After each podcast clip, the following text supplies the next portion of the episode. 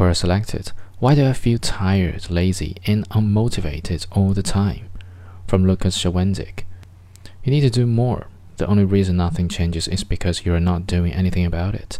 You are stuck in a vicious, repetitive cycle that is like a vortex of negative energy and incredibly difficult to get out of. Not doing enough. No change in your life. Thinking it is all stupid. Distract yourself. Consumer habits. Live an easy life with no outlook. Not doing anything. Not doing enough means there will be no change in your life. This makes you start thinking about all the ways your life hasn't changed and you get frustrated. This frustration and stress makes you want to run away from your life, so you distract yourself with movies, series of video games, or other consumer habits. All of these habits make you feel okay, safe, and secure, while also giving you a lot of instant satisfaction. Then you wish you could just do these all day and worry about life, leading you to desire an easy life doing nothing and with no outlook.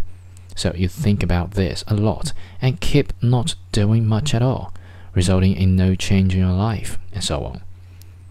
Of course, you would not be excited about your life if you ran this cycle countless times already. It is only natural that you feel unmotivated and low in energy. After all, you haven't done anything. Most people are in this cycle for decades before they say enough is enough. This is also commonly known as a midlife crisis, or when looking at successful people, the day that everything changed. When you finally decide enough is enough and that you do not want this life anymore, that is when you start taking your life in your own hands and start doing something about it. The best way I learned how was to ask myself one simple question Okay, what now? So, you are down on your luck, so everything sucks. So you are unmotivated and feel like crap. What are you going to do about it? If you have no passion in life, what will you do about it? Will you keep sitting there hoping that passion will eventually fall into your lap? Or will you search the web, ask friends, and even hire professionals to aid you in finding something you can be truly passionate about?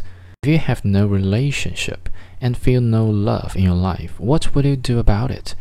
Will you keep standing in the corner of a bar, sipping at your beer, hoping that some brave person will come up and ask you out?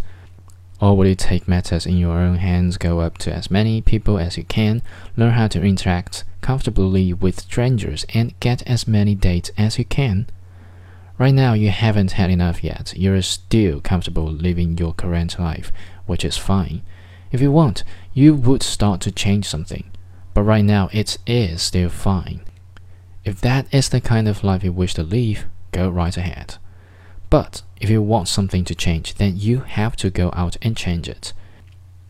You spend enough time waiting around for something to happen on its own, and nothing changed.